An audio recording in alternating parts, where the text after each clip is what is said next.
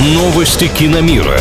Главные премьеры недели. Фильмы, которые рекомендуют. Киномания на правильном радио. Привет всем любителям большого кино, с вами Илья Андреев. Немного об Оскаре и новой роли Ди Каприо. Подробности далее.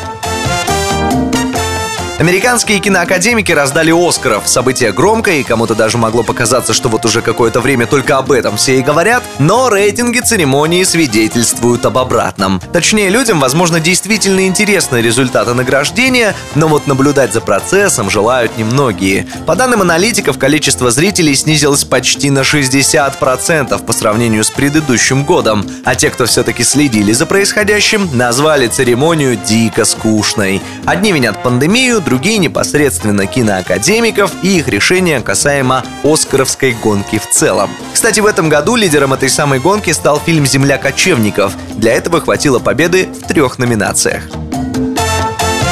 Датский фильм «Еще по одной», который, к слову, взял Оскар в номинации «Лучший фильм на иностранном языке», получит голливудскую адаптацию. Главную роль в оригинале сыграл Мац Микельсон, хорошо известный в Америке и за пределами Нового Света, но в ремейке ее исполнит Леонардо Ди Каприо. Другим претендентом на это место был Джейк Джилленхол, но владелец прав на картину датский режиссер Томас Винтерберг признался, что выбрал Лео, потому что очень хочет посмотреть, как он сыграет уязвимого мужчину среднего возраста, который который переживает экзистенциальный кризис. Уверены, фанаты тоже не против, но как скоро это случится, остается только гадать. Пока компания Ди Каприо лишь приобрела права на адаптацию и впереди еще очень много работы.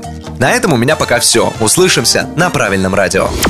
Киномания на правильном радио.